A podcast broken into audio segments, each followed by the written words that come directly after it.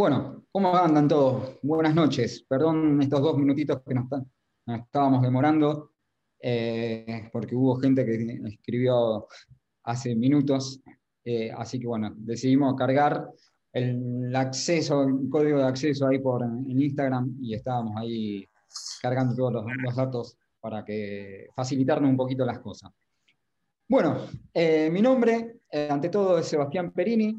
Yo voy a estar eh, charlando con ustedes, un poco presentándole lo que es entrenar con, un medidor de potencia en el running, ¿sí? en una disciplina nueva como el running. Actualmente lo conocíamos a la potencia en el mundo del ciclismo, pero es la, primera vez que lo encontramos en, lo que es el, ciclismo, ¿no? Entonces, eh, bueno, la idea por ahí es que vayamos charlando, que, vayamos viendo cualquier eh, duda que, surja o, pregunta, me van a ir haciendo ahí en, en el chat, si es que llegaran a tener. Y bueno, estamos acá para arrancar. Bien, ¿quién soy yo? ¿Sí? Ya les, me presenté recién como Sebastián Perini. Yo soy licenciado en educación física, soy, bueno, profe de educación física, especialista eh, principalmente en los deportes endurance, ¿sí? Eh, soy certificado como entrenador eh, de Strike, único hoy por hoy acá en Argentina, entrenador ITU, entrenador de la FAT, de la Federación Argentina de Triatlón. Bueno, soy coordinador de Perini Coach y actualmente estoy terminando la maestría en en lo que respecta a, entrenamientos en deportes de resistencia, ¿sí? en, la Universidad de Murcia.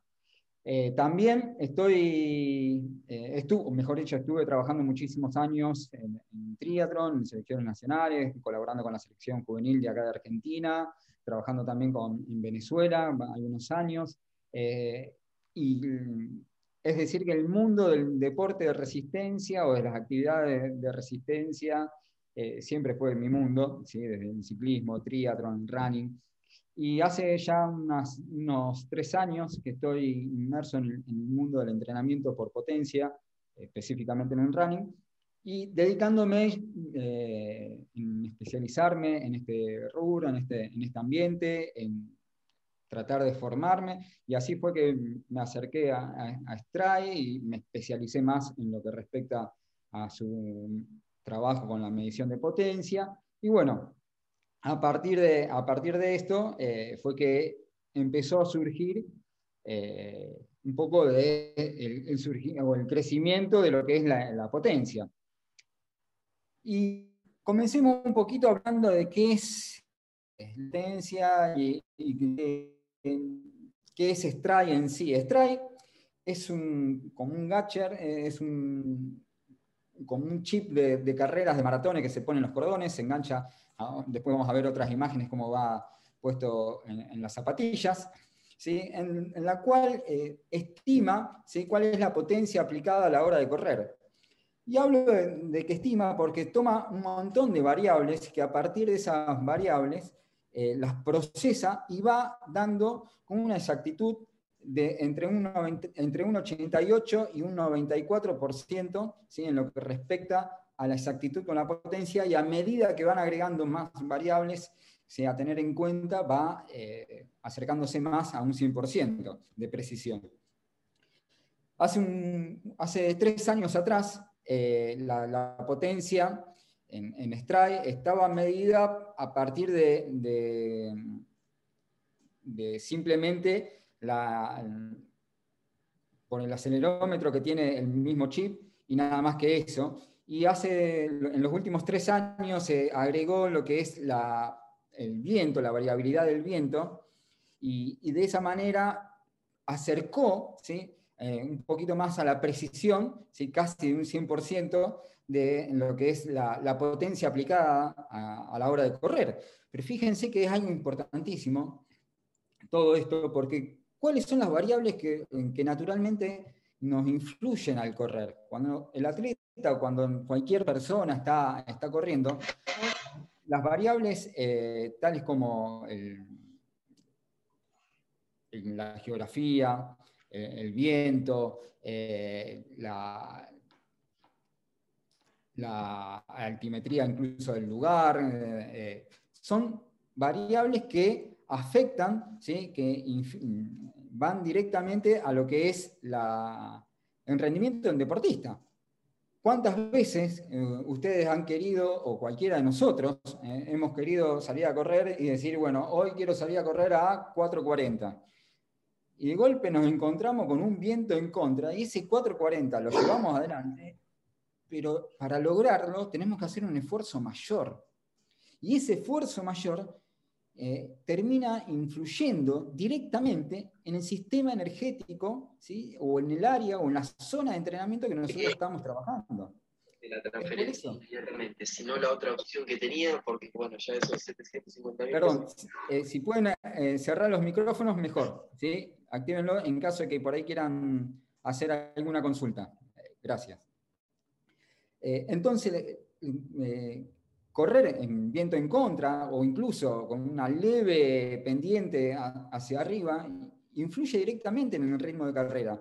Porque cuando nosotros entrenamos por ritmo está bárbaro siempre y cuando eh, lo hagamos en llano, lo hagamos en, una pista de atletismo, en donde eh, prácticamente no tenemos grandes variabilidades eh, en lo que respecta al ritmo, a menos que tengamos el viento que nos influye. Pero cuando ya empezamos a jugar con altimetría, como hace un rato estuve charlando con, un deportista de San Luis, en donde la altimetría es, eh, muy notoria, notábamos, o, se, nota, o es natural de darse cuenta que es imposible sostener un ritmo cuando tenemos pendientes o, viento que, está influyendo directamente sobre lo, que nosotros estamos tratando de, de, ejecutar.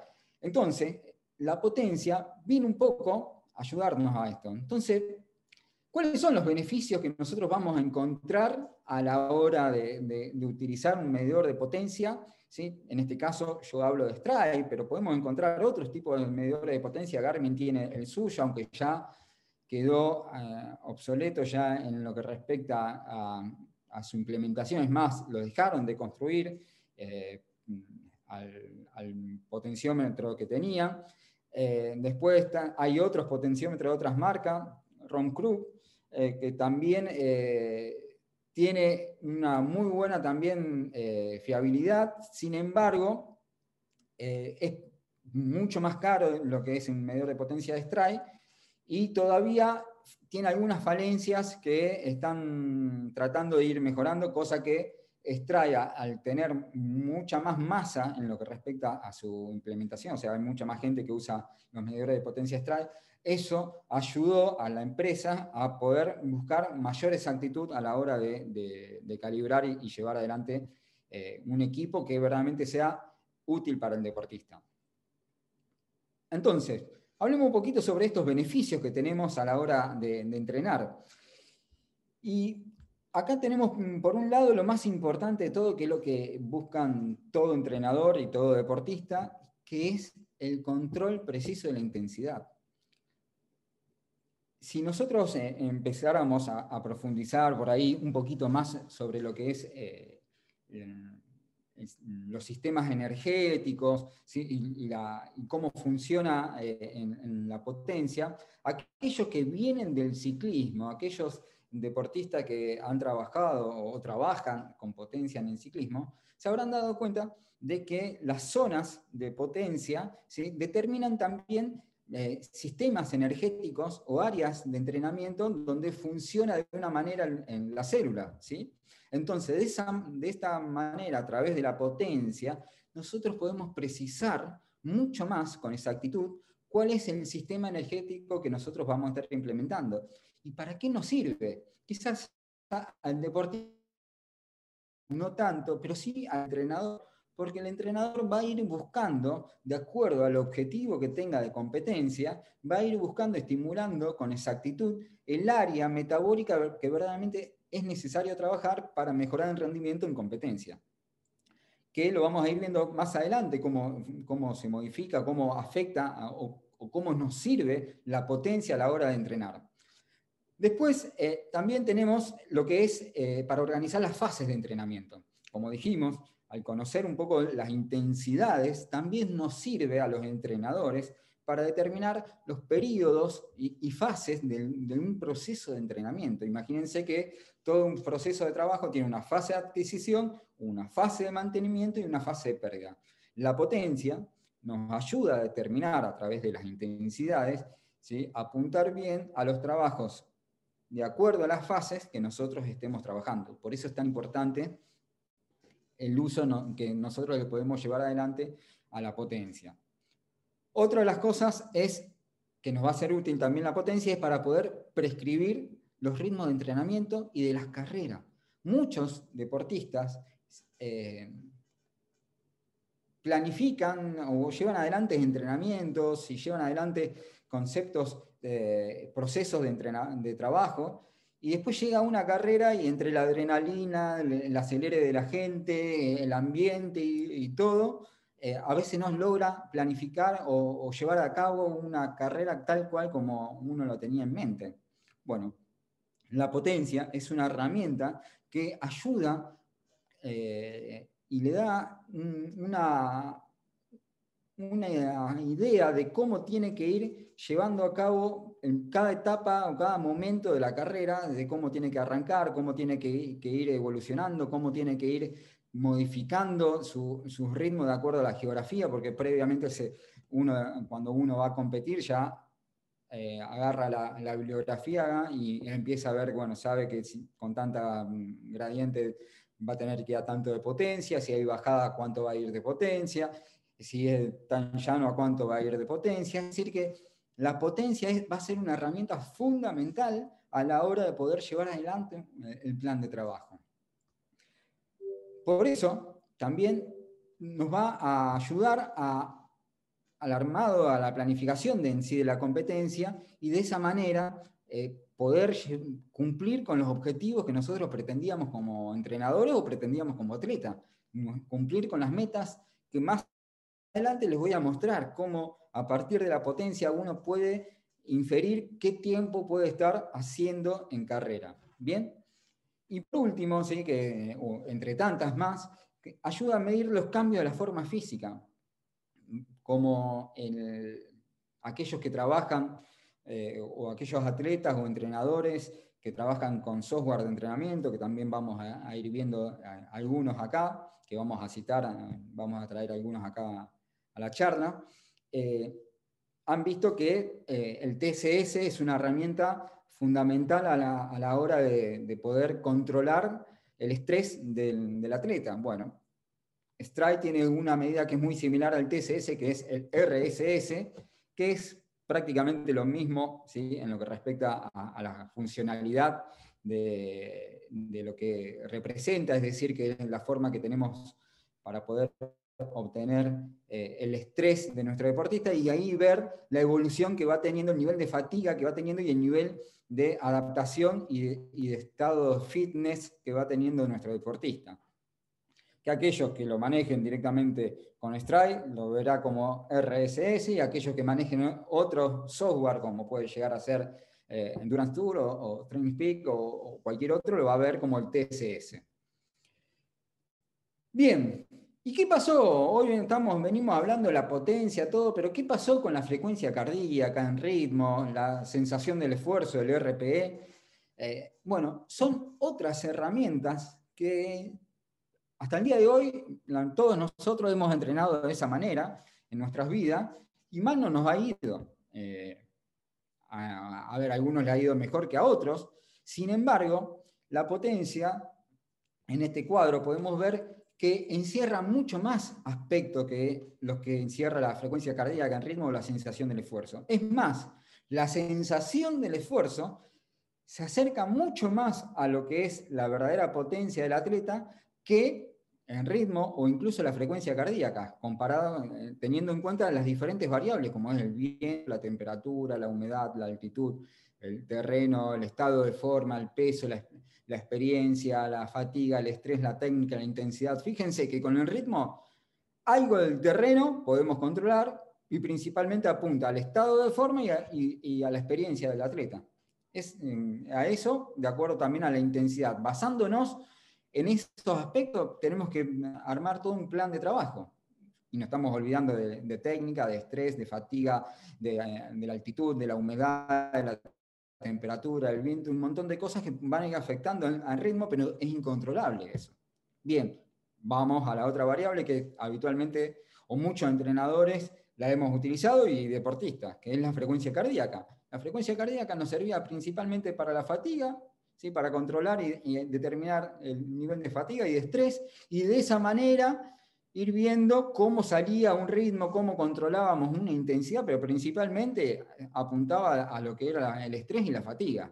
Y de esa manera aparecía lo que llamábamos la, intensidad, pero que estaba muy afectado, como es eh, afectado por el sistema nervioso que, puede llegar a estar por estrés, cansancio, la alimentación, por la hora del día. No es la misma la frecuencia cardíaca cuando, uno arranca el día que la frecuencia cardíaca si uno entrena a la noche. No es lo mismo entrenar después de una discusión laboral o, viniendo con una carga en la cabeza de, estrés que cuando uno eh, llega eh, fresco, o sea, la frecuencia cardíaca puede tener miles de variabilidad, incluso ¿no? Puede, lo puede, la va a variar la temperatura, la, humedad, la altitud, el calor, el frío, un montón de cosas que la pueden variar y sin embargo no las podemos controlar, todas esas cosas que la pueden variar.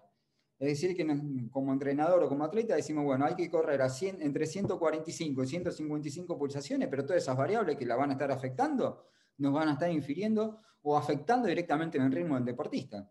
Entonces, ¿qué terminamos haciendo? Bueno, trabajando mucho por sensación del esfuerzo.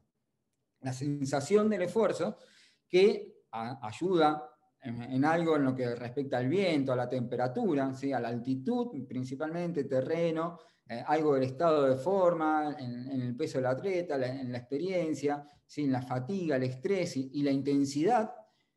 Pero fíjense la potencia, la potencia ataca al, tener ahora eh, la medición por el viento, o sea, que toma en cuenta la variable del viento, la potencia es fundamental si hay viento. También toma en lo que respecta a la, temperatura, la humedad del ambiente, el terreno, el estado de forma, el peso, todas las variables se pueden, que afectan a la potencia las podemos ir controlando.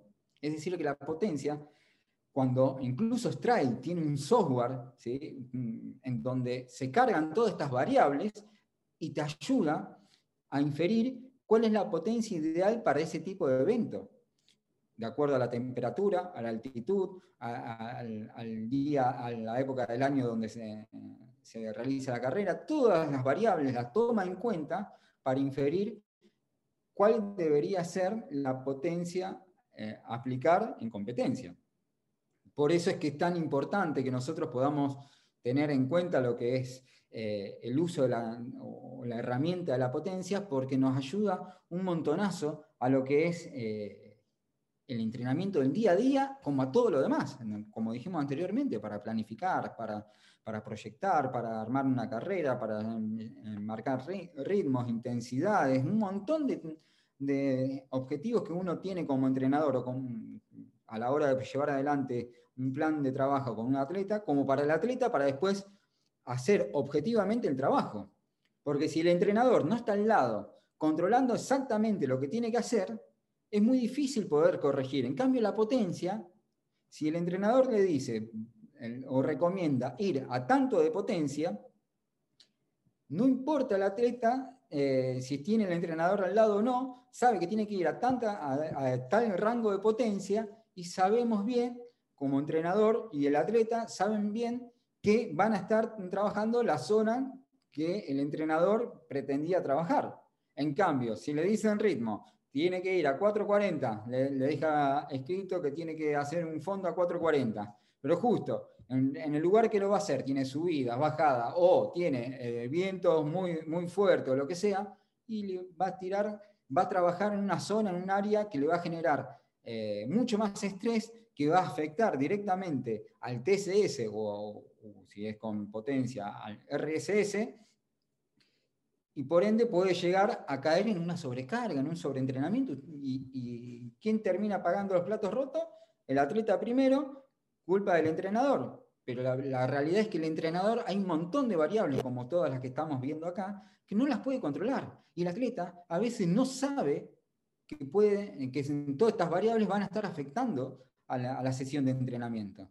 En cambio, la potencia es una herramienta que nos va a ayudar con mucha exactitud a poder eh, tener esta precisión de, objetividad a la hora de llevar adelante un plan de trabajo.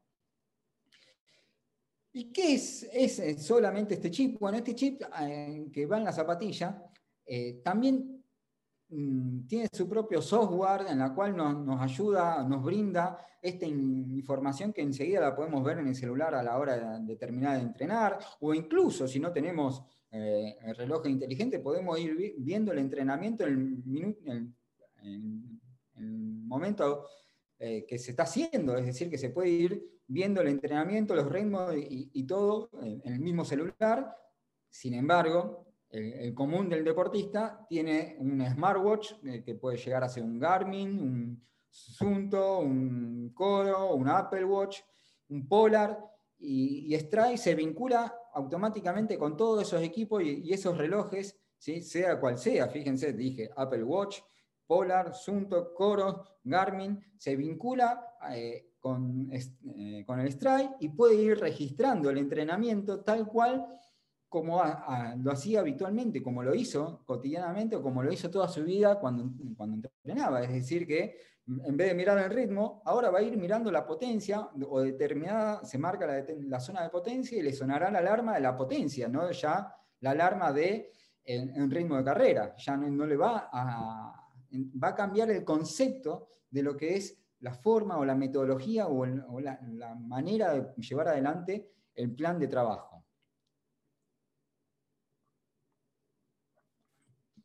Y esto lo traje acá porque dice mucho con, pocas palabras. Lo maravilloso de entrenar con Strike es que te proporciona información objetiva que puede orientarte en la dirección correcta para crear objetivos de, entrenamiento. Es decir, que te ayuda, ¿por qué te ayuda tanto a cumplir con los objetivos? Porque, como les dije en un principio, es objetivo a la hora de trabajar las zonas de trabajo, es decir, las áreas de trabajos y los mm, sistemas metabólicos que se desean trabajar. Mientras que antes uno salía a correr eh, a 4.40, mm, como, como ejemplo, uno salía a correr a 4.40 y eh, a veces la geografía te hacía incrementar la intensidad para mantener el ritmo y pasabas, al incrementar la intensidad, pasabas de zona metabólica y cambiar a un sistema quizás eh, más glucolítico que oxidativo o más anaeróbico que, oxidativo, simplemente por querer eh, cumplir con el objetivo de ir a tal ritmo. Bueno, hoy con la potencia, si, si, la potencia es 280 watts que tenemos que ir corriendo, son 280 watts que puede ser un poquito más si vamos en bajada, prácticamente igual si vamos en subida, porque siempre van a ser potencia en watts. ¿sí? Y la potencia no es más que la fuerza que nosotros estamos aplicando al correr. Es decir, que la fuerza que nosotros hacemos para ir en llano será la misma para ir en subida, pero como es en subida, la velocidad automáticamente bajará. La intensidad de velocidad bajará, pero no la intensidad metabólica. La intensidad de, de ritmo, pero no la intensidad metabólica. Eso significa que vamos a estar siempre siendo objetivos a la hora de entrenar, siendo objetivos a la hora de implementar una, eh, una forma de entrenar, una forma de, llevar adelante el entrenamiento de manera bien objetiva, que es lo difícil que siempre teníamos en el mundo del running y que en, la potencia, en el ciclismo, era un problema que se había solucionado ya hace muchísimos años, desde que aparecieron, los potenciómetros en el ciclismo, en el cual eh, hicieron un cambio radical a la forma de entrenar y, donde antes se manejaban con frecuencia cardíaca y cadencia, pasaron a manejarse con potencia y de vez en cuando tocar la cadencia. Fíjense cómo cambió eh, la forma, la visión de entrenar cuando apareció la potencia en el ciclismo. Bueno, lo mismo está empezando a ocurrir eh, con la aparición de la potencia hace pocos años eh, en el running, en donde se ha modificado, se están empezando a modificar las estrategias de entrenamiento y cada vez son más similares en algunos conceptos a lo que es la metodología de entrenamiento de lo que es en el ciclismo. ¿Qué métricas eh, en sí tenemos eh, en, Stripe? Principalmente en Stripe. Bueno, la potencia, eh, algo que por supuesto la vamos a estar midiendo. Después vamos a, ver también los picos de potencia, que son muy buenos. es una muy buena herramienta para nosotros reconocer cuáles son los picos máximos que podemos llegar a, tolerar en, determinados momentos en el tiempo y de esa forma, bajo un software como puede llegar a ser en WKO, eh, podemos ver específicamente qué sistemas energéticos están trabajando en cada pico de potencia a, los 5 segundos, a los, 15, al minuto, a, los 2, y así sucesivamente durante incluso hasta horas, y ver cómo trabaja el, organismo del atleta. Es impresionante cómo empieza eh, el entrenador y el atleta a, entender cómo empieza a, cómo funciona el organismo de su deportista, que muchas veces uno creía que estaba trabajando de una manera y después eh, nos dimos cuenta que no trabajaba de esa manera. ¿Cuándo nos dimos cuenta que no, que no trabajaba o, o, no estaba cumpliendo con los objetivos? Anteriormente, cuando le hacíamos una medición de lactato.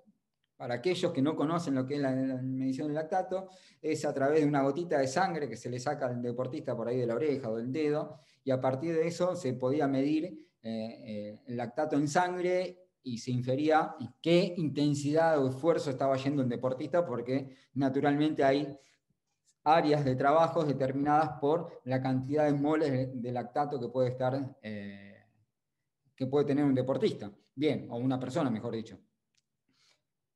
Pero el problema es que no todo el mundo tiene un medidor de lactato.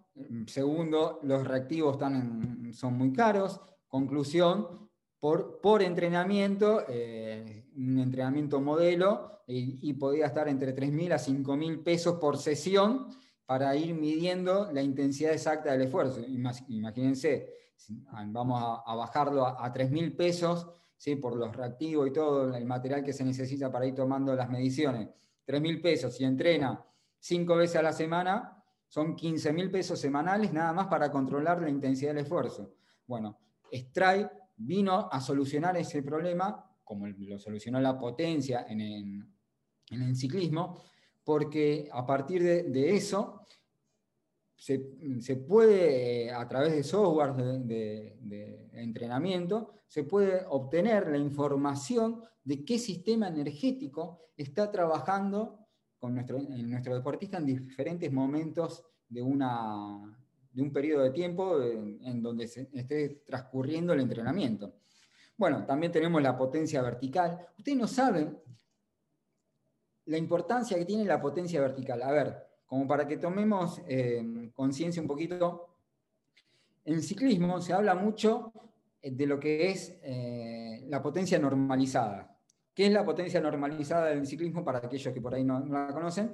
Es la potencia que toma eh, promedio de todos los momentos en donde estuvo pedaleando el, ciclista. Porque la potencia promedio es la potencia eh, que toma incluso en, momentos en donde el ciclista deja de pedalear para ir a agarrar la caramañola o el, está entre medio ahí del cuadro para ir a tomar agua, toma agua y dejó de pedalear ahí un poco, o bajó la intensidad o lo que sea. Y eso entra directamente en la, potencia promedio. Entonces, la potencia normalizada limpia de todos esos, esos, esos, momentos y te da una potencia más real de lo que fue la sesión de entrenamiento. Ahora bien, en carrera no existe la potencia normalizada porque si uno para, para. Eh, no, no, avanza, no sigue avanzando como en el ciclismo, que aunque uno deje de pedalear, la bicicleta sigue avanzando. Acá no, uno deja de moverse y, deja de existir. Entonces, otra de las variables que, se toma es la potencia vertical. ¿Por qué?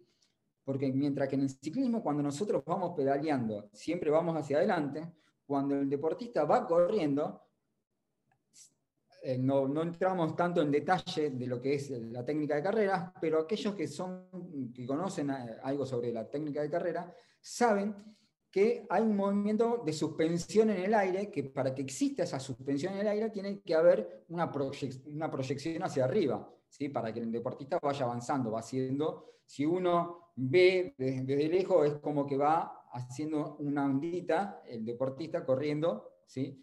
Eh, mientras va avanzando.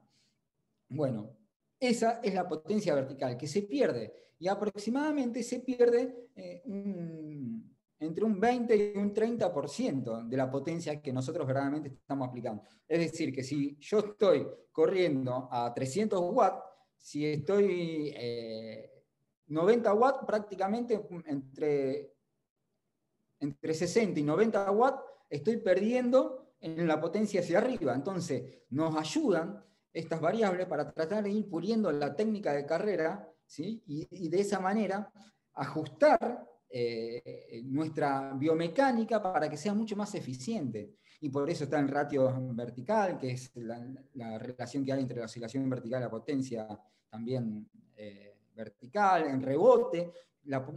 el, el, nos da también la posibilidad de medir en rebote. Ustedes saben que cuando uno cae, el impacto que tiene la, pierna genera un rebote, que mientras más eh, amortigüe, más tiempo de contacto, y ahí vamos a otra variable también que toma, y mientras más tiempo de contacto, significa que está tardando más en reaccionar y, y, empujarse para proyectarse hacia adelante. Entonces son variables que también eh, nos, toma en cuenta a la hora de perfeccionar o mejorar un poco la técnica de carrera. El viento, el viento lo estuvimos eh, nombrando en, todas las, eh, en todos los momentos de esta charla, y el viento es algo eh, fundamental, y bueno, la oscilación vertical, que, que se hay estudios ya de Stray, en donde se contrarresta a estudios que presentaba Garmin, había unos estudios de Garmin donde hablaba de unos, alrededor de unos 9 centímetros de oscilación vertical, mientras que Stray eh, está más cerca de los 8 centímetros, por debajo de los 8 centímetros, la oscilación vertical más precisa para una mejor eh, eficiencia mecánica, bueno, el balance de estrés, el, estrés que se va generando en carrera, la tendencia, bueno, en, rebote por, kilogramo de, peso, la, potencia relativa, otra de las también, la eficiencia de carrera, eh, el índice de eficiencia, que son variables que son fundamentales, sobre todo cuando nosotros eh, pretendemos mejorar la técnica de carrera. Y, estas, eh, estas métricas, que por supuesto, eh, o, lamentablemente, eh, las tienen limitadas en algunos usuarios, pero manejándonos principalmente con la potencia, pico de potencia, potencia relativa, eh, en, ratio de potencia, que, también nos da el estrés, que son naturales, el tiempo de contacto, la oscilación vertical. esas son herramientas que te brinda naturalmente Strike, a lo mejor hay, hay dependiendo también Ahora, Strike, lamentablemente, sí, antes lo tenía más abierto, pero bueno, todo se va modernizando y todo se va actualizando y para mantener esa actualización, eh, lo que generó Strike una suscripción para, para recopilar mayor cantidad de informaciones. Pero vuelvo a decir, todas las que nombré eh, son libres, o sea, que toda es información que cualquier entrenador o atleta puede ver y toda esa información va a ir a donde, al software que maneje.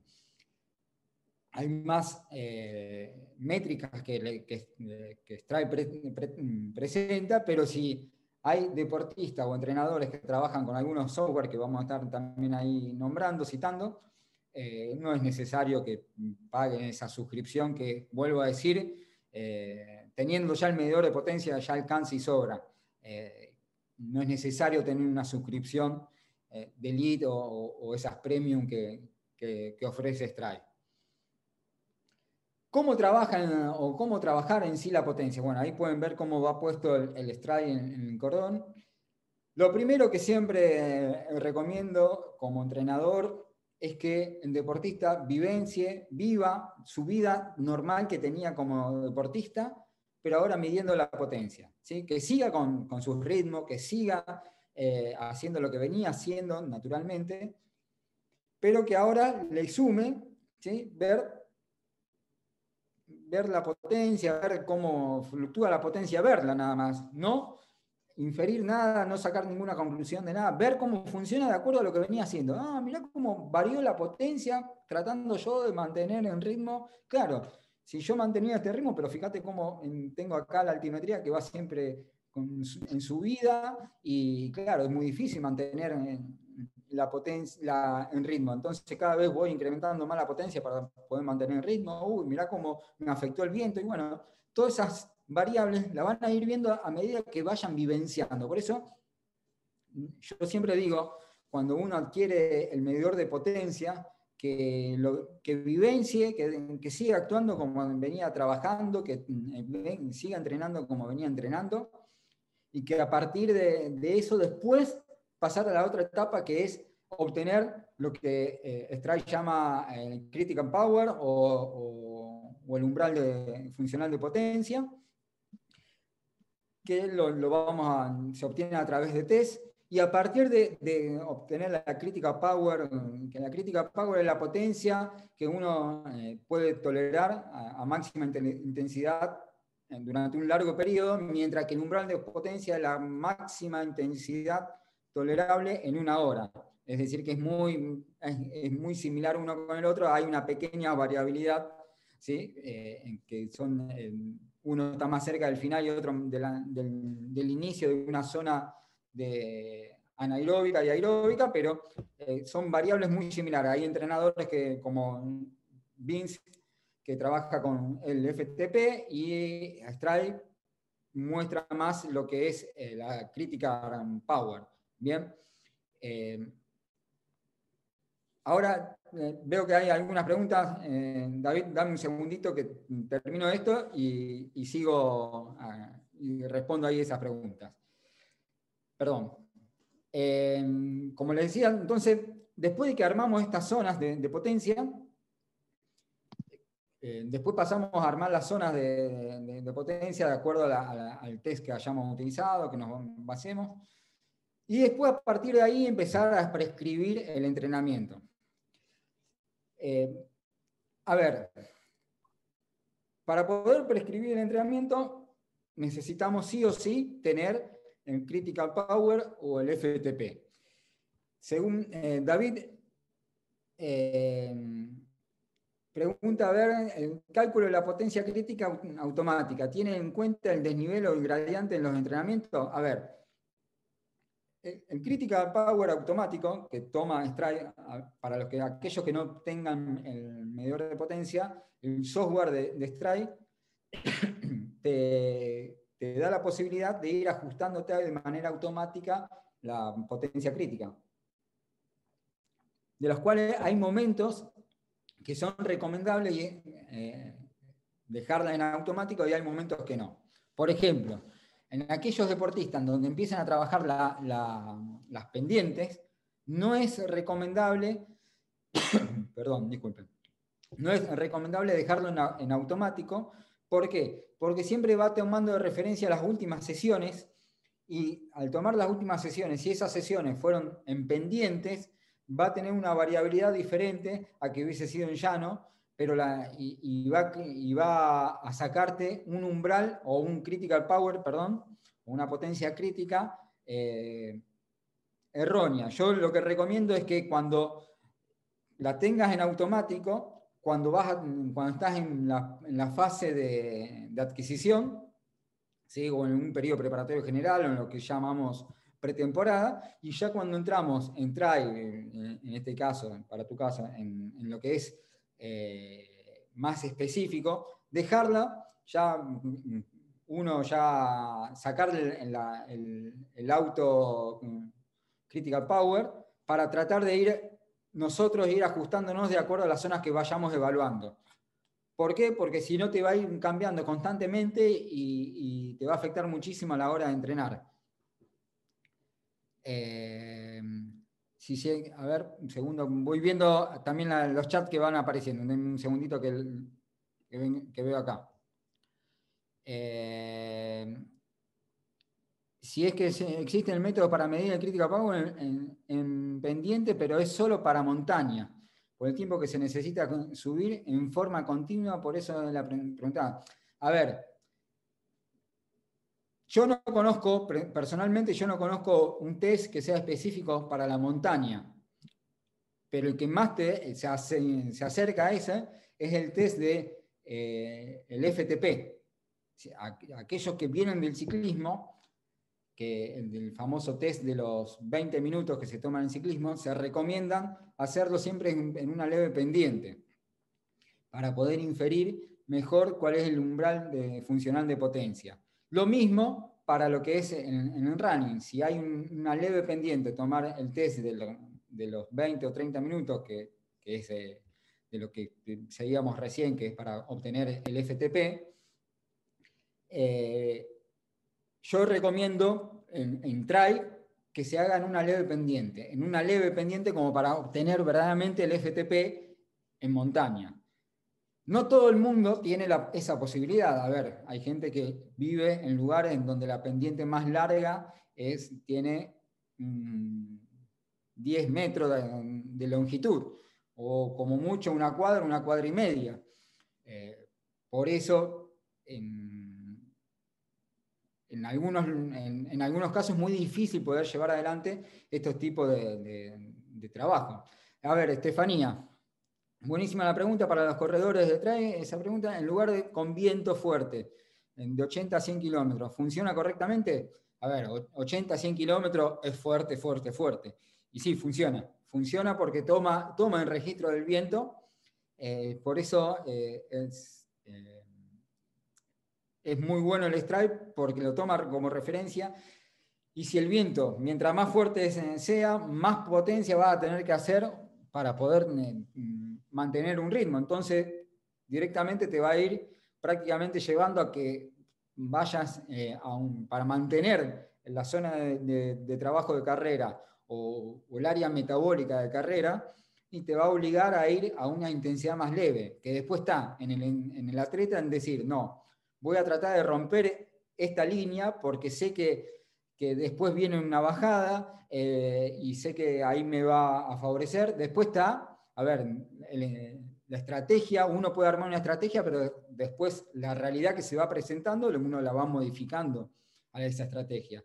Si de golpe aparecen vientos muy fuertes, pero sabemos que eso es el lugar donde estamos moviéndonos con ese viento fuerte, es durante unos 15, 20 minutos, porque después ya cambia, tenemos un recorrido quizás de 2 o 3 kilómetros de trayecto en esa parte con viento fuerte, y bueno, a lo mejor para no perder eh, lugares, incrementar un poquito más la intensidad, total, después podemos recuperar a una intensidad más baja eh, más adelante. Bueno, ahí va uno modificando esa estrategia de, carrera, eh, de acuerdo también a cómo uno la, va presentando, pero la realidad es que uno proyecta un plan de carrera, pero después la realidad mm, va presentando y va modificando, y mientras más larga sea esa carrera, más adversidades pueden ir presentando y más variabilidad va a tener un, plan de carrera.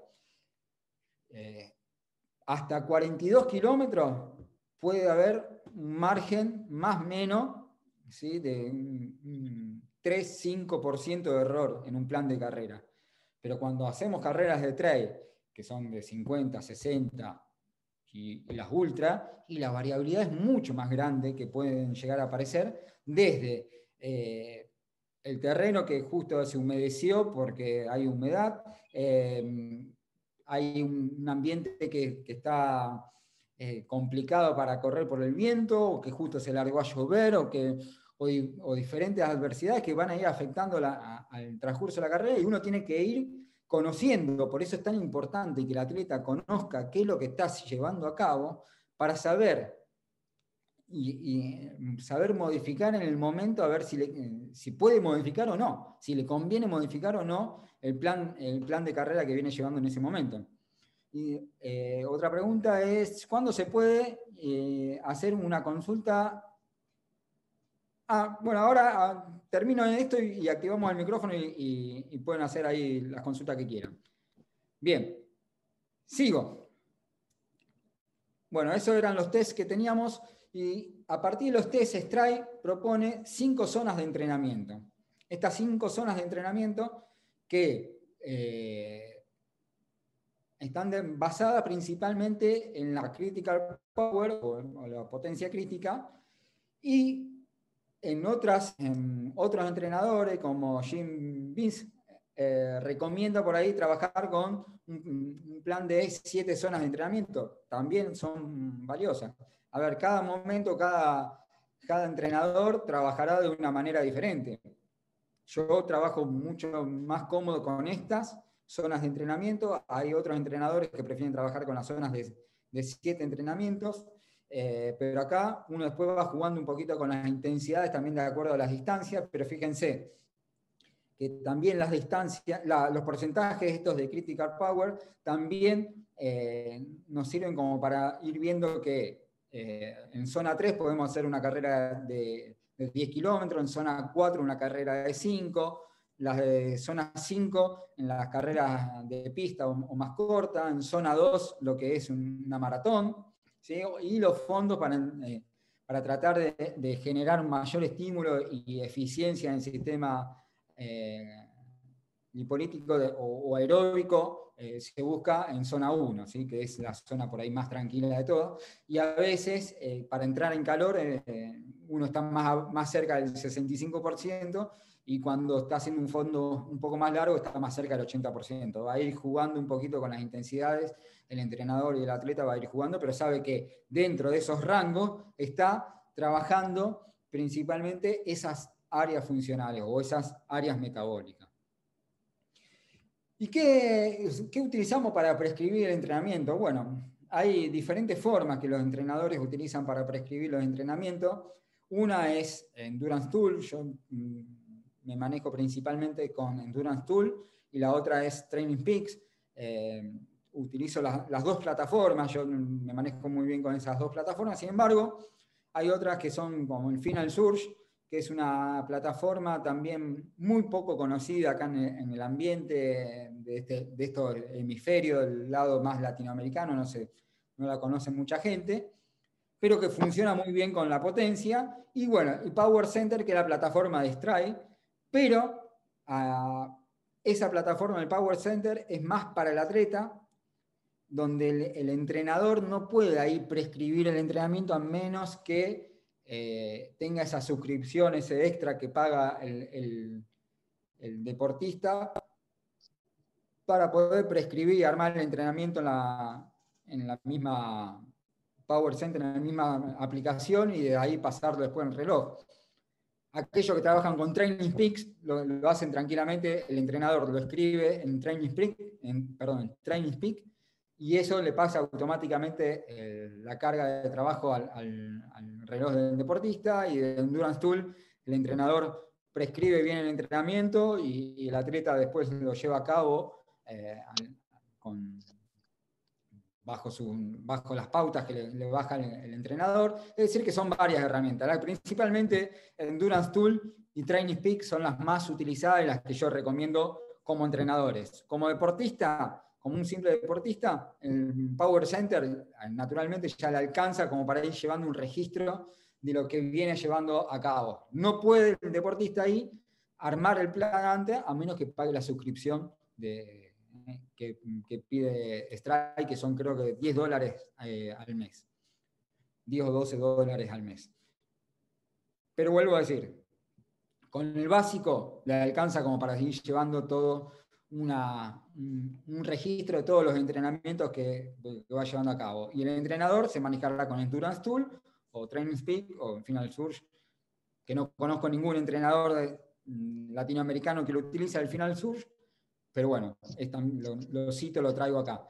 Y también, que me olvidé de poner acá, en WKO, que es un software muy bueno para procesar, ¿sí? para eh, procesar la información de, de la potencia, que es específicamente para eso, y que da mucha información, eh, sobre todo al entrenador, para empezar y, sacar algunas conclusiones y, así tener que modificar o cambiar alguna, algún concepto de lo que es eh, el entrenamiento que, que viene llevando a cabo el deportista. Y después, bueno, nosotros tenemos también la potencia que dijimos que nos servía para competir. ¿Cómo lo llevamos a cabo? eh, fíjense, basándonos en la potencia crítica, en, el porcentaje de, potencia crítica, hay diferentes distancias. Fíjense que como para una maratón, el deportista debería correr entre alrededor del 89.9% de su critical power, ¿sí? y de esa manera prescribir o planificar mejor un plan de carrera. Para un medio Ironman entre un 85 y un 92% de la critical power, mantener eso. Un corredor de pista de 800 metros a 128% de la critical power y así. van a ir encontrando los diferentes porcentajes, que esto está eh, ya probado, de que eh, puede haber una variabilidad de más o menos un por ciento, ¿sí? pero esos serían los porcentajes eh, por la cual eh, el deportista debería competir. ¿sí? Siempre, por eso es bueno tener un critical power eh, actual y, fiable para poder prescribir mejor un plan de carrera. Si nosotros tenemos un critical power de hace un año atrás, seguramente la prescripción de la carrera no va a ser la acertada. Eh, León pregunta si esos porcentajes serían la potencia eh, normalizada. No, la potencia normalizada no se utiliza en, running. Es una herramienta que, a ver, la, la puedes ver, la, vas a ver tranquilamente en, en Training Peak a la potencia normalizada, por dar un ejemplo, pero si la ves es igual que la, potencia promedio. ¿Por qué? Como lo explicamos ahí anteriormente la potencia normalizada se usa en el ciclismo para normalizar la potencia de la sesión de entrenamiento. Normalizar significa eliminar esos huecos de, que uno deja de pedalear para agarrar la caramaniola, o deja de pedalear como para poner un cambio, o se acomoda, o para cambiar de posición, porque va en bajada y, no pedalea, porque está en una bajada y va, y va simplemente controlando la bicicleta. Entonces la potencia normalizada lo que hace es agarrar la potencia promedio, limpiarla de todos esos espacios donde no, el ciclista no pedaleó y saca verdaderamente un promedio de la potencia real que se llama potencia normalizada. En el running no existe eso porque en bajada uno va corriendo igual, o sea, no, no podés dejar de, pedalear a menos que vaya en, patine, y en patine no es correr, o sea, no te serviría la potencia. En, su vida lo mismo, uno tiene que ir sí o sí corriendo. Eh, si uno deja de correr, deja de correr, o sea, para, se frena, mientras que en la bici uno deja de pedalear y puede seguir andando por la misma inercia o la, misma geografía. Eh, Lucas, eh, esos porcentajes varían según el nivel de los deportistas. Ahora vamos a entrarme un poquito más en eso, pero no, no varía según el nivel del deportista. Puede haber una variabilidad más o menos un por ciento, como les dije, en algún caso quizás un poquito más, un 1, y algo, pero estos serían los porcentajes eh, en la cual con precisión desarrollaría eh, con la carrera. Es más, eh, yo he tenido la, experiencia de tener deportista en donde en sus entrenamientos normales para una carrera de 10K, por dar un ejemplo, daba como para correr a 6 minutos el kilómetro, en una carrera de 10K proyectaba más o menos hacer eh, en una hora. Decidimos confiar en, un buen critical power, buscamos el porcentaje, que era el 100% para este caso, y llevamos a cabo la carrera yendo en esa, en esa potencia. Exactamente tenía que ir, si mal no recuerdo, a 225, 224 vatios. No me acuerdo bien, pero estaba en eso fue a esa potencia y el atleta, en vez de hacer 6 eh, minutos al kilómetro y lograr, era lo que venía haciendo durante todos los entrenamientos, ¿no? en los fondos, en los trabajos, lo que pasa es que cuando uno entrena, no, entrena la carrera todos los días, entrena estímulos que va haciendo cambios metabólicos en el sistema energético. Entonces, al ir al 100% de la critical power, logró hacer eh, los 10 kilómetros en 54 minutos, respetando, le erró en, un vatio, creo que tenía, supongamos que tenía que hacer 225 vatios la carrera, le dio 224, o sea, una variabilidad de un vatio solo. y estaba contento porque si él hubiese planificado por ritmo la carrera, no se hubiese animado a ir más, más rápido los seis minutos.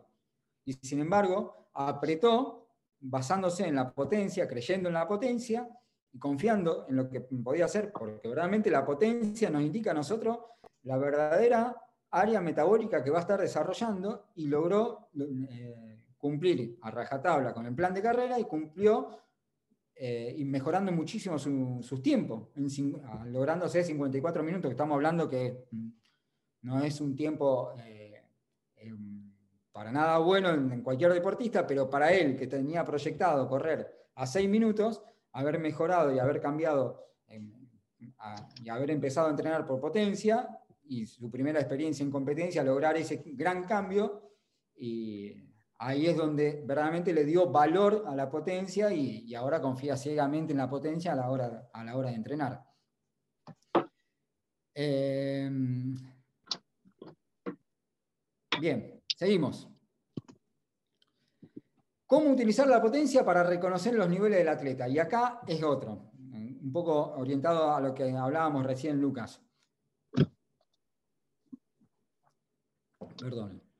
Cuando nosotros hablamos de niveles, para poder comparar un deportista con otro, no podemos compararlo por la potencia. Yo corro a 300 vatios, ah, yo corro a 310, voy más rápido, claro, pero el que corre a 300 vatios es una persona que pesa 60 kilos y el que corre a 310 es una persona que pesa 80 kilos. Entonces, lo que tenemos que siempre hacer es sacar la, potencia relativa. Y la potencia relativa no es más que la potencia en relación a su peso corporal. ¿sí? Entonces, tenemos que medir, comparar atletas en relación a su potencia relativa.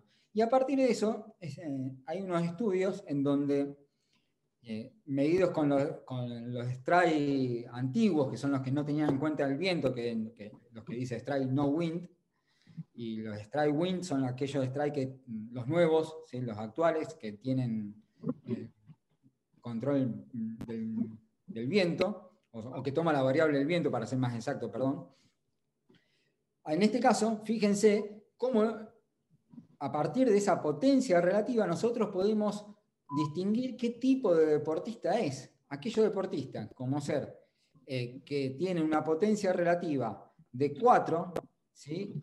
con, los potenciómetros actuales, que son de, con strike win, si son mujeres con 4, estaría en un nivel regional, mientras que un hombre estaría a, un nivel club, es decir, a nivel de un running team, supongamos, ¿sí? y regional sería a un nivel provincial, mientras que aquellos deportistas que estén con niveles de, potencia relativa más altos, como ser de un nivel de, en, mujeres, que, es la, columna que tenemos más cerca por ahí de, las, clasificaciones, eh, de 5,3, vemos que es eh, un nivel internacional, o sea, estamos viendo que es un deportista ya de elite. ¿Eso qué significa? Que si nosotros nos encontramos con deportistas que tienen esos, esos, mm, esos datos, esos, esos niveles de potencia, podemos empezar a proyectar a un deportista que tiene un nivel para ir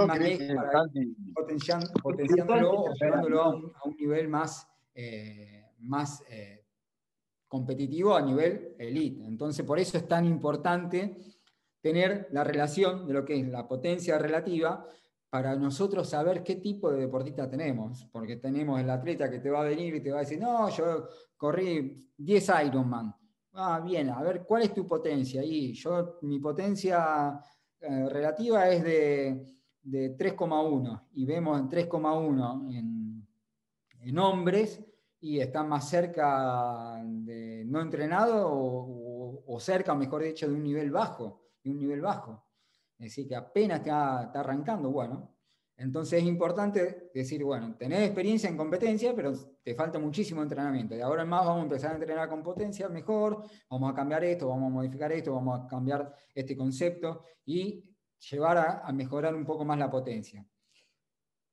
Para entrar en, un poco más fino, la potencia la podemos mejorar de dos maneras. La potencia es la fuerza por la velocidad, ¿no? O mejoramos la velocidad para mejorar la, potencia, o empezamos a quitarle lastre a, esa fuerza que tenemos. ¿sí? Ah, entonces, si el deportista baja de peso, automáticamente su potencia relativa va a aumentar. Entonces, hay dos maneras que tenemos para mejorarla. Una es metabólicamente, mejorándole la velocidad, ¿sí? mejorando más la fuerza, mejorando eh, en, esos conceptos, pero por el otro lado, si un deportista eh, baja de peso, automáticamente también va a mejorar su potencia relativa, porque manteniendo su potencia actual, porque a veces lo vamos evaluando al deportista y se sigue manteniendo, siempre dice, oh, no, estoy siempre igual, no mejoro nunca la critical power. No, pará, la critical power no la estás mejorando a simple vista, pero vos fíjate, cuando vos arrancaste pesabas 80 kilos, ahora estás pesando 68, fíjate tu potencia relativa cómo cambió. Esa es la verdadera potencia en la cual nosotros tenemos que tener en cuenta a la hora de entrenar. Y basándonos a la potencia relativa, vamos a este último cuadro, en donde sustentándonos en la potencia relativa del objetivo, es decir, de acuerdo a esa tabla anterior del porcentaje que nosotros tenemos que ir, sacamos de ese porcentaje cuál es la potencia que tiene que llevar y de esa potencia que tiene que llevar la llevamos a, una relación de potencia relativa, vamos a, ver o, predecir qué tiempo aproximadamente puede ir metiendo en diferentes pruebas, como puede llegar a ser la milla, de 5K, 10K, 15K, media maratón y la maratón. Es decir, que nos, nos ayuda, si vemos cómo ser, ¿se acuerdan que voy a este cuadro anterior, perdón, este, a este de acá, que para los 42 kilómetros había que ir a un 90-89.9% de la critical power, ¿sí? el 89.9%, eh, supongamos de, de 350 watts, vamos a sacar con la calculadora, 350 por punto 9 son 315 vatios. ¿sí? Un deportista tiene que ir a 315 vatios los 42 kilómetros. Bien.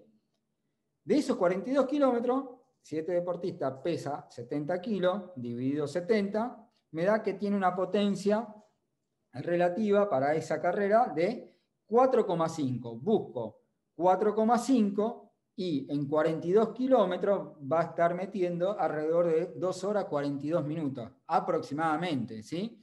Es una potencia eh, relativa muy buena, 4,5 es muy buena, y nos está prediciendo que, no, que, ese deportista va a estar alrededor de, los, de, las 2 horas 42 minutos. Es decir, que es muy buen predictor de, de resultados de carrera o estimador de carrera siempre y cuando después todo esto va a estar también determinado a la geografía del lugar, al clima, la humedad, que también lo toma en cuenta, que cuando eh, tiene un, software en el cual eh, ustedes le van cargando la, potencia, la, carrera, el clima que va a ser, la temperatura que hay, la humedad, todo, y, y, le va achicando y te va prediciendo más qué potencia tenés que llevar o tiene que el atleta llevar a la hora de competir. Por eso es una herramienta muy buena porque mientras más exacta sea la potencia, más precisa y mejor va a salir la carrera. Y con eso, bueno, terminamos. Eh, vamos a, ver si, habilitan por ahí el micrófono. El que quiera preguntar algo, eh, pregunta. Estoy, si, las, si puedo contestarle la pregunta, se la, puedo, se la contesto y si no, si no la sé en el momento, buscaremos la, respuesta y la, y se la transmitiremos. Bien, no sé quién quería preguntar. Hola, ¿se escucha? Sí, perfecto. ¿Qué tal? ¿Cómo estás? Mira, bueno, te cuento un poquito mi caso para, que me des tu, opinión. Yo el street lo compré ya hace varios meses. Yo soy corredor de trail, ¿bien? Eh, no estoy entrenando por potencia porque mi entrenador no, maneja, digamos, la potencia en, en running. Entonces yo lo que hice fue comprármelo para ir recopilando datos de los entrenamientos y demás, ir generando esta curva de potencia, ir conociendo eh, las potencias críticas y demás. Ahora, más que nada yo me lo compré para plantear estrategias de carrera en trail. Yo entiendo que para estrategias de carrera en maratón, en calle y demás, es, es muy simple, como vos lo estás planteando, de ya de ir a correr a un porcentaje de la potencia crítica y listo, y uno mantiene eso. Ahora, mi pregunta es, y viendo, y yo viendo un poco de, lo que veo en, los entrenamientos y demás en trail, que la potencia eh, es muy, varía mucho de acuerdo, por ejemplo, porque en trail muchas veces uno tiene que caminar o a veces tenés que bajar eh, eh, una bajada que es muy técnica. Y bueno, yo lo he probado, por ejemplo, de tratar de mantener una, una potencia X, ¿no? pero a veces, por ejemplo, por decirte, no sé, tengo que correr a 300 vatios, en las subidas todo bien, ya cuando tengo que caminar ya tengo un problema porque se me cae mucho la potencia y muchas veces no puedo llegar, digamos, a esa, a esa potencia, y después en las bajadas me pasa eh, que, por ejemplo, si quiero mantener esa potencia, aumento mucho la velocidad y a veces las bajadas son muy técnicas y termino cargando muscularmente muchos los músculos, o sea, veo esa complejidad eh, para plantear estrategias en trail. ¿Cuál esa sería, digamos, eh, me gustaría, digamos, que, que, me des tu opinión. Yo, de momento, lo que estoy haciendo, no sé si estará bien, es tratar, tratar de conocer un poco eh, como esas potencias críticas para estos diferentes escenarios, sea tanto caminar, sea bajar en bajadas técnicas, en, llano. Eso, por un lado, te quería consultar. Y también, por otro lado, el tema de cómo, manejamos el tema de los arroyos, los pasos de los arroyos, del agua, de los ríos. Eh, esa sería mi consulta. Bien. Bueno, eh, primero de todo, eh, para lo que es, e, para esos casos, la realidad es que mientras más conocimiento uno tenga del circuito y del propio cuerpo, cómo responde, mejor. Por eso está bárbaro lo que estás haciendo de ir vivenciando y probar en bajadas técnicas cuál es, bajando a máxima intensidad, cuál es la potencia que uno tiene, listo. Esta, este, esta intensidad es para una carrera y hay momentos que sí, hay momentos que no. Entonces van a empezar a hacer herramientas, estas informaciones que va a ir recopilando en los entrenamientos, van a ser herramientas que va a ir tomando para, para mm, predecir en el momento de decir, bueno, no, no, no, me conviene ir a tanto en esta bajada, eh, en tal otra, porque encima, eh, en las charlas técnicas que hay previas a las carreras, ya la organización ya avisa, tengan en cuenta este, en, este, en, este, momento del circuito, esto es muy técnico, tengan cuidado acá en estas bajadas, no, se precipiten, que se, pueden lastimar, o tengan en cuenta que después viene una, pendiente que es prácticamente, nosotros le llamamos acá el muro, por decir, por decir algo, ¿no? Entonces, todas esas, si se pueden ir vivenciando situaciones similares, uno ya puede ir diciendo o ir infiriendo sobre cómo debería eh, trasladar la potencia a ese concepto. En, el sentido de que puedo, por un lado, pensar o creer que una bajada con, esta característica y no me puedo exceder más de esta potencia porque más, de, más rápido que esta potencia eh, me quemo, más rápido que esta potencia es arriesgado, entonces trato de ir a una potencia menor, pero para eso es importantísimo la mayor recopilación de, de información posible. Todo lo que es subida es lo más fácil de planificar, las bajadas es lo más difícil de planificar. Las subidas, sabemos que hay subidas llanas ¿sí? y largas, subidas que, hay que subir en, cuadrupedia prácticamente, y hay subidas muy técnicas donde hay que ir tipo cabra, tratando de ir subiendo. Bueno, son principalmente las tres características principales de una subida y uno puede eh, darse cuenta y decir, bueno, esta subida la tengo que hacer a tanta intensidad, eh, una caminata, como para que tomen una referencia, una caminata tranquila es a un 30% de intensidad. Bien, si yo sé que eh, estaría entre 30 y un 50%, tengo que tratar en lo posible siempre de estar eh, más cerca de un 50%. Entonces tengo que ir jugando con esa intensidad, sea en subida, que llegando a un 50% para tratar de mantener el sistema energético. Siempre tenemos que pensar en, el aspecto energético nosotros, ¿no? 50% si es que un deportista muy primerizo, el, porcentaje va a ir variando también ahí a la calidad eh, del atleta también. Pero en bajada es cuando tenemos mayor incertidumbre porque la bajada, eh, como dijimos que la subida eh, es dificultosa, la bajada es más dificultosa que la subida, es peor la bajada o son más difíciles las bajadas que las subidas. Entonces, en la bajada hay un aspecto que principalmente que es el técnico. las bajadas técnicas, eh, o, mejor dicho, las bajadas tienen un gran porcentaje de un aspecto técnico.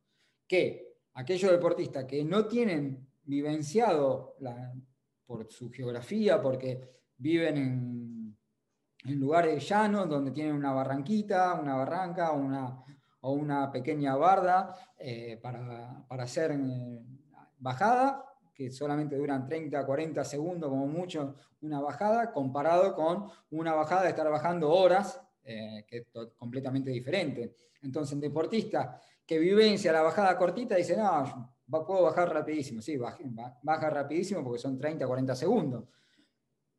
Lamentablemente, ¿qué es lo que le pasa a, a todos los deportistas que no tienen la posibilidad de vivenciarlo? La realidad es que muchas cosas, muchas situaciones las tienen que resolver en el momento de acuerdo a lo que cree conveniente. Y eh, a falta de información es más de la experiencia de otras carreras que, de, la, de, haberla experimentado en, entrenamiento.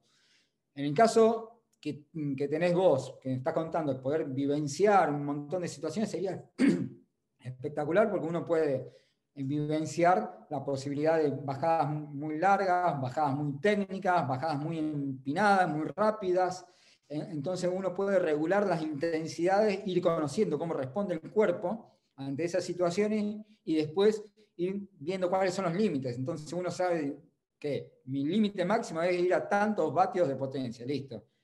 Veo que una bajada que, no veo el final, que no, no se llega a ver el final y trato de no ir al máximo porque sé que puede llegar a ser perjudicial para, para, el rendimiento. Entonces tengo que ir jugando un poco con los porcentajes, pero la realidad es que es importantísimo poder vivenciar y ver cómo responde el cuerpo y a partir de eso eh, empezar a, mientras más eh, recopilación de información uno tenga, más precisión va a ser eh, o con mayor exactitud va a planificar la carrera. Pero vuelvo a decir, lo principal es, como les hablé anteriormente, que para poder trabajar con potencia, primero hay que vivenciar, jugar con el medidor de potencia, bárbaro. Lo mismo hay que hacer para planificar una carrera. Hay que vivir situaciones de carrera similares y a partir de ahí ir eh, recopilando esa información para ir ajustando. ¿sí? No es algo tan preciso como mostramos anteriormente para las carreras que mayoritariamente llanas, como son las carreras de calle, en donde los porcentajes son mucho más exactos. Acá no, acá vamos a tener porcentajes para, una, para un momento de la carrera, otra intensidad para otro momento de la carrera, otro, otra intensidad para otro, y así. Vamos a ir jugando con diferentes intensidades. ¿Y por qué jugar con diferentes intensidades? Porque, vuelvo a decir, la importancia o el gran valor que tiene la potencia es poder eh, ser objetivo con el sistema energético con el que estamos trabajando, con el que estamos ejecutando el gesto. Si nosotros, con el afán de ir más rápido, nos pasamos de la raya, lo que vulgarmente se llama pasarse de rosca, eh, aquel que se pasa de rosca antes de tiempo la termina pagando cerca del final y termina prácticamente gateando la, carrera. Y, el objetivo es tratar de que llegue lo más entero posible al final, ¿sí? llevando al límite al cuerpo para que llegue entero al final, no para que llegue que se le agoten las pilas unos 20 kilómetros, 5 kilómetros, 10 kilómetros, 800 metros antes y que no pueda ni, llegar, que tenga que llegar en cuatro. Por eso digo, hay que juntar información y vivenciar. Juntar y vivenciar y decir, bueno, esto, bien. Conocer los límites es lo más importante. Para eso se hacen los test. Los test lo que le muestra al deportista y al entrenador es decir, este es el límite, bárbaro. Lo mismo hay que hacer con subidas, lo mismo hay que hacer con bajadas, lo mismo hay que hacer con subidas técnicas, lo mismo hay que hacer con bajadas técnicas y así. Mientras más información, más eh, exactitud de los límites va a tener el deportista y más va a poder controlar esos límites. ¿Bien? Mucho, en verdad, conclusión, lo que venías haciendo está bárbaro. Vivenciar y recopilar la mayor información posible y conocer los límites. ¿Bien? Perfecto, muchas gracias. Eh, solamente quedaba la consulta eh, sobre el agua, en el caso de que tengamos que pasar por arroyo, por río, cómo manejar esa situación. Eh, lo, bueno es que es hermético Strike. No hay problema que, pase por el agua. Lo malo es que si es en un ambiente correntoso o hay piedras abajo, puede golpearse el strike y se te puede salir. Esa es la parte negativa. Eh, algunos, eh, he, visto por ahí en algunos corredores strike que le ponen como un abrojito por encima, que, como que lo agarran mejor también, además del clic que tiene, lo agarran también con, un abrojito, ¿sí? que no hay, no hay problema, que es como para que tenga más, más seguridad. Pero pasar por el agua, eh, en este modelo no hay problema. En este modelo, ojo, en el modelo anterior sí, pero en este modelo no. En el modelo WIN hablo, en el modelo que existe hace tres años. Bien. Bueno, muchas gracias. Eso sería todo. Bárbaro. Sigo acá. Antonio, eh, esa relación del vatio kilogramo es similar a la utilizada en el ciclismo. Claro, eh, en el ciclismo también siempre se comparan los ciclistas, se comparaban por la potencia relativa, bueno, que es los vatios por kilogramo de peso. Eh, en el running lo mismo, o sea, la potencia siempre debe ser comparable entre deportistas, de acuerdo también a lo que pesa eh, el atleta. Y son valores por ahí un poco similares a los del ciclismo. No son los mismos, pero son similares. Eh, Miguel dice, ¿hay tablas entre atletas con porcentaje de incidencia en el segmento anterior? A ver, como mostré, eh, hay para Ironman, medio Ironman, mm, hay tablas que no, conozco que estén eh, avaladas científicamente, por eso no lo quise em, exponer, en la cual mm, hablan también de porcentaje de un 90 y, 97%, si mal no recuerdo, para distancia olímpica, ¿sí? y era un 102 o 103% para lo que era distancia sprint.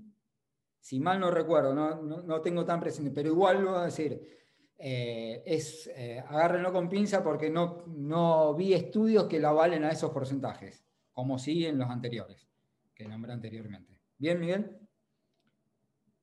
Bárbaro. Bien, ¿alguien más? No sé si alguno... Lucas, sí, ¿Tiene influencia el tipo de calzado en la potencia?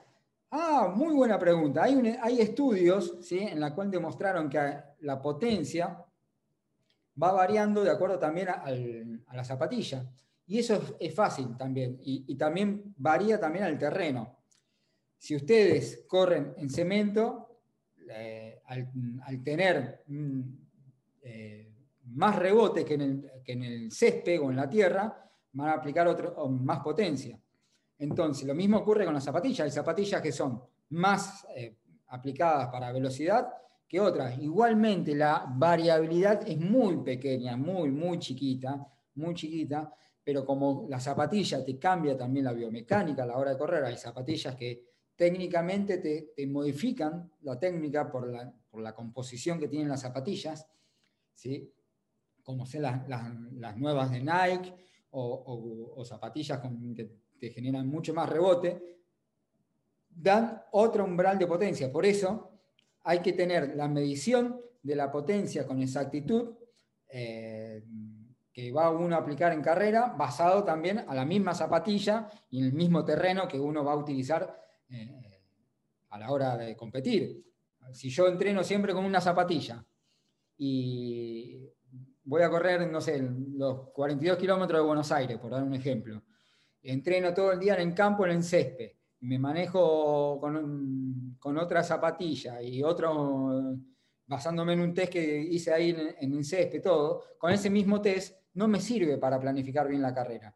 Lo que tengo que hacer es usar la zapatilla que voy a utilizar en carrera, ir a un lugar de cemento, buscar la critical power o, el FTP eh, de, la potencia que, voy a, que, que necesito para poder armar bien los porcentajes y a partir de ahí prescribir mejor la carrera. ¿Sí? Pero muy buena la, pregunta ahí, Lucas.